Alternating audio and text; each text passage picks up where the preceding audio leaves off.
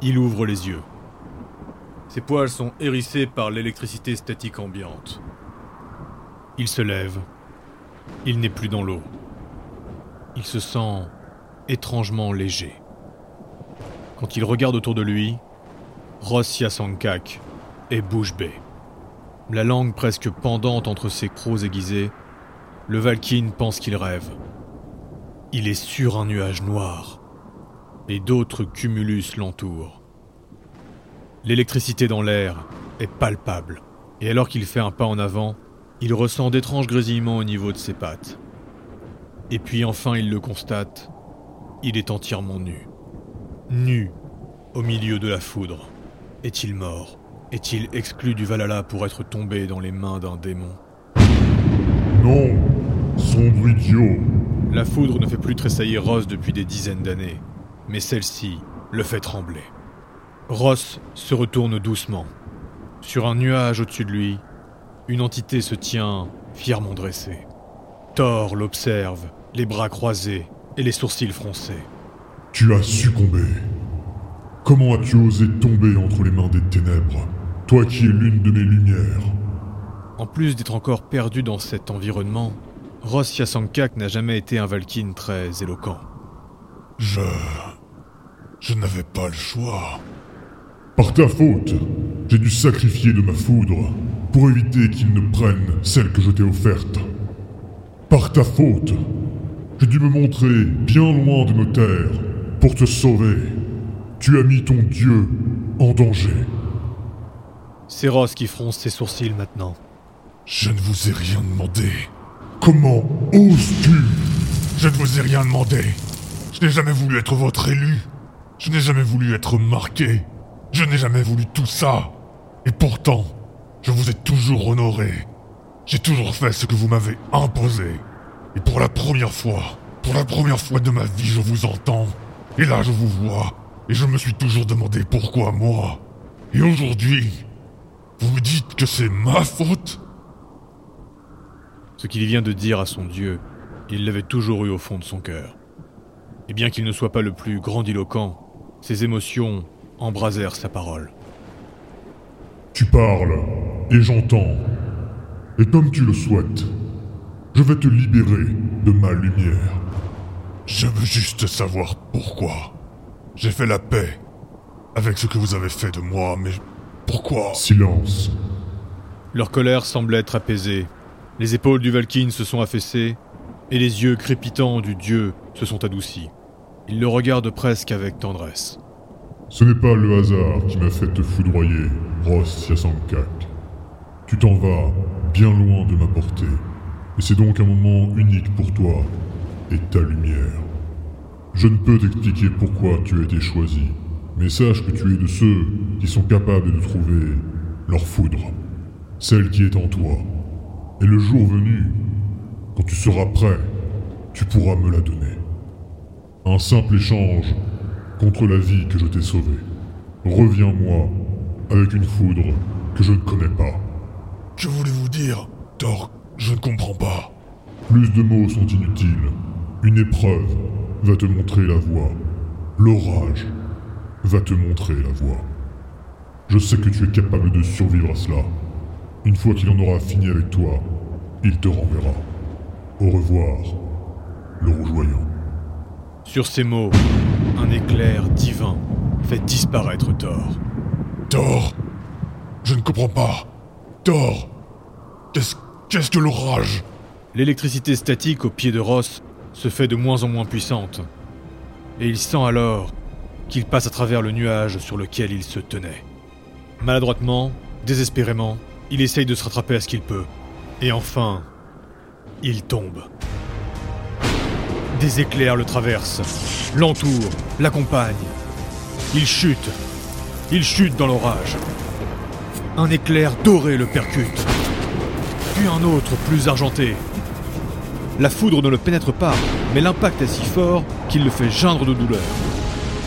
Un autre trait de foudre arrive, mais cette fois, il le contre. Il a encore la foudre de Thor en lui. Il continue sa chute. En dessous et au-dessus, il n'y a qu'un ciel noir de nuages terribles.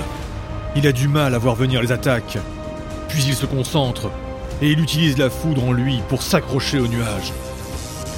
D'une griffe, il attrape l'un des cumulus et s'immobilise juste avant l'impact d'un éclair, qu'il contre avec sa foudre.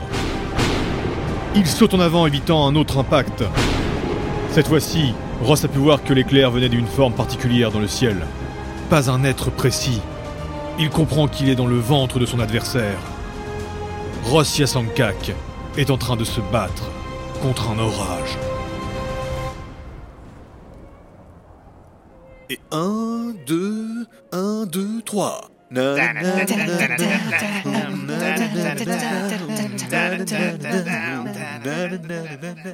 Yaka, Ralour et Jin, les trois élèves du lard, chantent le regard crispé par la concentration. Les trois maîtrisent déjà l'art du chant. Ralour et Jin maîtrisent aussi plusieurs instruments. Mais la difficulté pour ces jeunes scalds est de percer à jour la magie de soin de leur maître. Ular Valoem est le seul représentant de Bragi à maîtriser la magie de la vie. La maison Scald avait choisi pour lui des élèves triés sur le volet. Ils sont chacun à leur façon de très bons étudiants, et ils connaissent déjà quelques chants magiques capables de redonner de l'énergie aux Midgardiens qui les écoutent. Mais Ular veut les voir faire des soins avec leurs chansons dignes de ce nom. Lui aussi chante avec eux, et il est très concentré, car il a besoin de voir cette forme de magie se développer chez d'autres Scalds que lui. Il veut à tout prix que la nouvelle voie qu'il compte diriger débute avec ces trois jeunes prodiges. Le petit Yaka écarquille les yeux, alors qu'une harmonie singulière s'échange entre son chant et celui de son maître. Puis il perd son diapason. Continue, continue. Ular le sent, les notes résonnent ensemble. Il les guide par le chant vers sa magie. Et du coin du regard, il peut voir les autres scalds et même certains mages les observer fascinés. Un monticule d'objets magiques est posé à côté de Shinsu. Les gens s'arrêtent longtemps subjugués devant l'amas d'objets précieux que Shinsu Tensei jette dans le feu. La quantité et la qualité des objets qu'il sacrifie dans le feu de sa forge est effarante. Un grand Valkyne musclé, aux poils qui ressemblent un peu à ceux d'un tigre, s'approche de lui. Shinsu n'y prête pas attention et il continue son travail acharné. Cela fait maintenant trois jours que Kalakokara est mort. Le Valkyne remarque l'amoncellement d'assiettes que Taeng a laissé à son frère. Il y a à peine touché. Quand il observe à distance l'état du Frostalf, il constate facilement qu'il est très affaibli. Tous les forgerons du Léviathan sont venus voir la magie à l'œuvre. Shinsu fait fondre les différents objets, et une fois assez malléables, il les fait couler sur les morceaux brisés de la dévoreuse. Mais ce qui est incroyable, c'est qu'alors qu'il est en train de reforger l'arme, et qu'elle reprend une forme en alliant son métal d'origine avec le nouveau qui lui fait couler, les morceaux brisés absorbent progressivement la totalité du métal. Et Shinsu aide à l'absorption. Il fait juste attention à ce que la forme de l'épée reste la même durant tout le procédé. Mais l'opération est très délicate. Le Valkyne tigré voit aussi que le Frostalf va se couper la paume de la main. Cette dernière est d'ailleurs presque en lambeaux. Puis en serrant le poing, Shinsu ajoute son sang dans le métal en fusion. L'imposant Valkyne va rester un moment admiratif et intrigué. Le métal magique que Shinsu vient d'utiliser était celui d'une armure de maille imbibée d'énergie positive, protégée par un puissant rituel chamanique. Shinsu vient de passer la matinée entière à la faire fondre pour qu'elle finisse à l'intérieur des morceaux de sa lame. Le Valkyne a mille questions à lui poser. Malgré sa grande expérience, il n'a jamais entendu, voire imaginé, reforger un artefact. Mais tout ce qu'il trouve à demander au sombre Frostalf est Besoin d'aide. Sam, le forgeron de granit, les rejoint d'un pas décidé. Messire Irsenraer. Enchanté. Merci de la proposition, mais je pense que ça va aller. Sam ramenait un tas d'objets qu'il venait de démembrer pour ne conserver que le métal. Il le pose sur l'établi et au même moment, le manche du marteau Shinsu, alors qu'il frappe le métal de sa lame, explose. Shinsu reste un instant immobile, les deux mains dégoulinant du sang. Le Valkyne, Hirsen Raer, s'avance. Je pense que ce sera mieux avec ça. Et il pose un incroyable marteau juste à côté de Shinsu. Le Frostalf tourne doucement la tête pour voir l'objet, et il écarquille les yeux. C'est un marteau de forge splendide, et surtout une merveille d'ingénierie. Ce marteau a été inventé et forgé par des nains et des kobolds célèbres.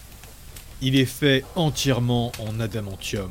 Et dans le manche, il y a moyen de mettre une magie de feu que l'on couple avec de l'eau. C'est un marteau vapeur. Shinsu reste fixé sur l'objet. Le Valkyne, lui, en a vu assez, et il commence à s'en aller. Lorsqu'il dépasse le pauvre Sam qui est sans voix, Ton nom, Valkyne. Irsen Raer. De Ruby. Tu ne me dois rien, Frostolf. Mais une fois que tu as terminé de forger l'impossible, tu me le rendras.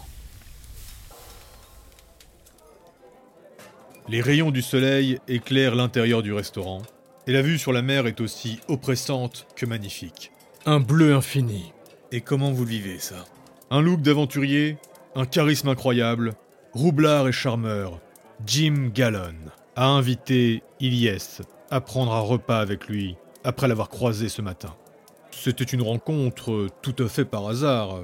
Ilyes venait de sortir de son entraînement et Jim, lui, passait par là. Ce restaurant est l'un des plus chics du paquebot.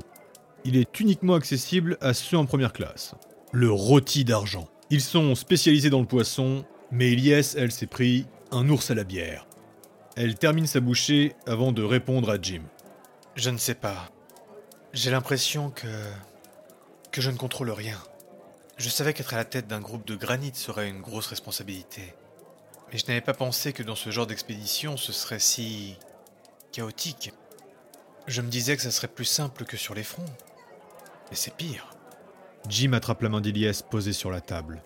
La Valkyrie se crispe. Surprise, mais pas offusquée par le geste. Cependant, installée sur une chaise, la lumière de Céleste s'intensifie. Vous êtes ce dont ce groupe a besoin. Je peux vous le dire, ma chère. Vous allez nager dans le chaos avec eux. Mais vous serez leur pilier. Comment vous savez ça? Jim lâche la main d'Iliès, de plus en plus affecté par la magie de Céleste qui l'assaille. L'épée est très protectrice et ne semble pas l'apprécier. Il se réinstalle sur son siège et garde son sourire enjôleur. Je n'en sais rien. Une euh, intuition. Céleste s'illumine à nouveau, mais cette fois, ce n'est pas contre lui. Comme si on lui avait murmuré quelque chose à l'oreille, Ilyes réagit. On nous observe. Le visage de Jim se ferme. Ilyes tourne la tête vers la direction que Céleste lui a fait ressentir. Personne. Mais quand elle se retourne vers Jim, il a littéralement disparu. La Valkyrie se lève, mais Jim arrive derrière elle. Il tient par le bras une enfant. Je pense que c'est cette demoiselle qui vous regardait, ma chère. C'est une petite viking aux cheveux blonds, et elle doit avoir 14 ans. Du premier regard, Ilyes comprend qu'elle n'a rien à faire là. Ils sont actuellement sur le pont supérieur, et les vêtements de cet enfant sont troués et tachés par la crasse. Elle a donc dû réussir à passer les gardes qui ferment l'accès aux étages supérieurs, et quand elle y pense, Ilyes est désolé de cet état de fait. Jim retient l'enfant fermement, mais sans violence. La gamine tire pour qu'il la lâche. Ilyes s'approche, et l'enfant s'apaise immédiatement. Ses grands yeux sont admiratifs. Ne t'inquiète pas. Tu voulais quelque chose?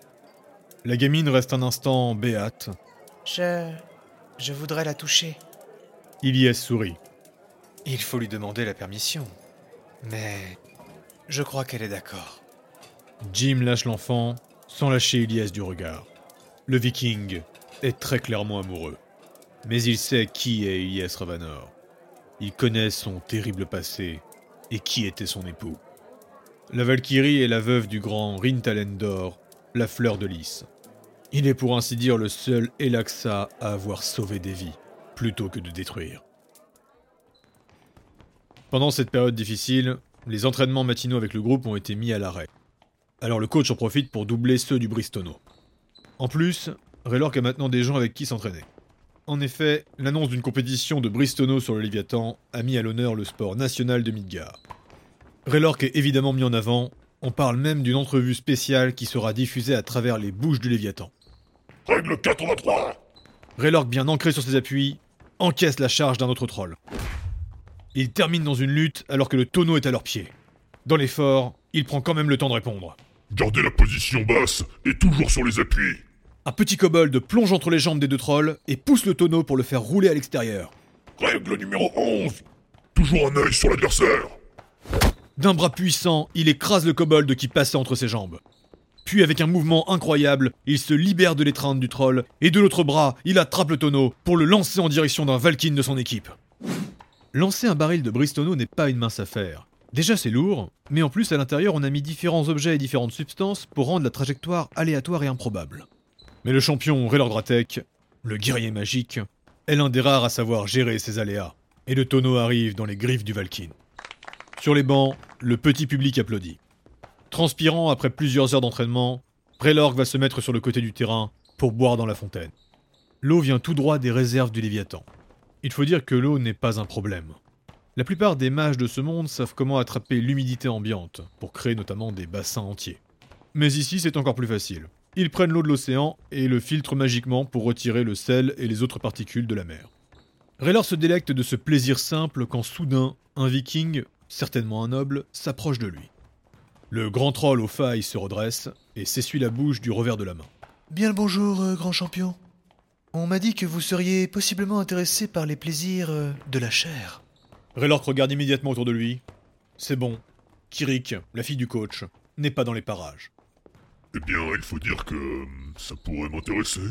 Connaissez-vous la grande Reir Raeneer Euh, non, pas du tout. Elle vous invite à sa soirée.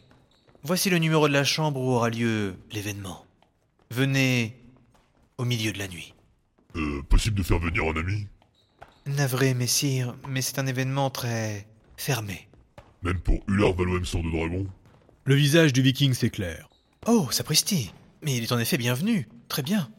Alors que le viking allait partir, il se ravise. Et êtes-vous un amateur de la fameuse Nuit Rouge? La quoi? Ou alors vous préférez peut-être euh, la feuille de cuivre Le viking sort de sa poche une pilule rouge et un sachet de poudre cuivrée. Ouh là non Mon petit gars, je suis berserker et Laxa. Si je prends de tes trucs, tout le monde meurt. Raylork reste un instant pensif et repense à la perte de sa magie.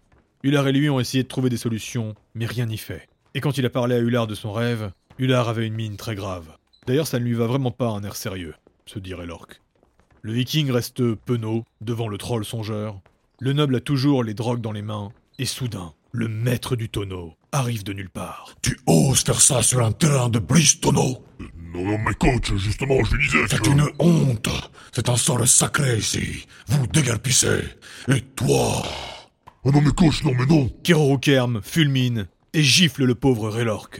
Tu me prends les deux tonneaux en or et tu me fais 100 tours du pont supérieur. Mais coach, mais, mais c'est pas juste, j'ai rien fait, je vous dis, je, je vous jure que j'ai rien fait Le coach lui remet une taloche. Et l'incroyable Raylork Dratek baisse la tête et va ramasser les tonneaux. 100 tours du pont supérieur. Il calcule rapidement. Il va falloir se donner pour être à l'heure à la soirée.